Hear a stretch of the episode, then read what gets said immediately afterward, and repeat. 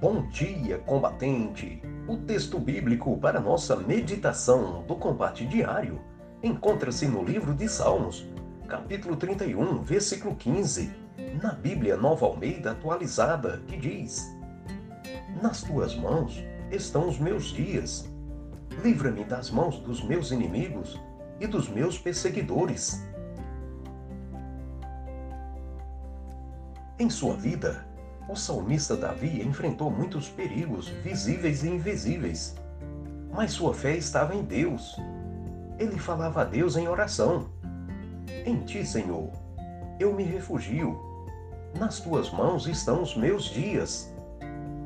Deus protegeu, guardou e livrou muitas vezes a vida de Davi. Deus o ajudou a vencer o leão, o urso e o gigante nos momentos de perigos.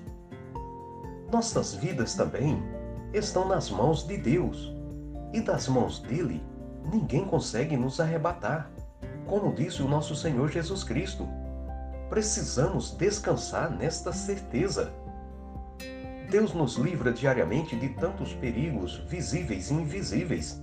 Muitas vezes, no momento nem percebemos o risco que corremos e que o Senhor nos livrou de acidentes, ferimentos e mortes.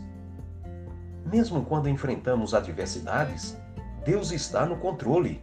Ele as permite para cumprir seus propósitos em nós, como diz a Bíblia, em Romanos capítulo 8, versículo 28.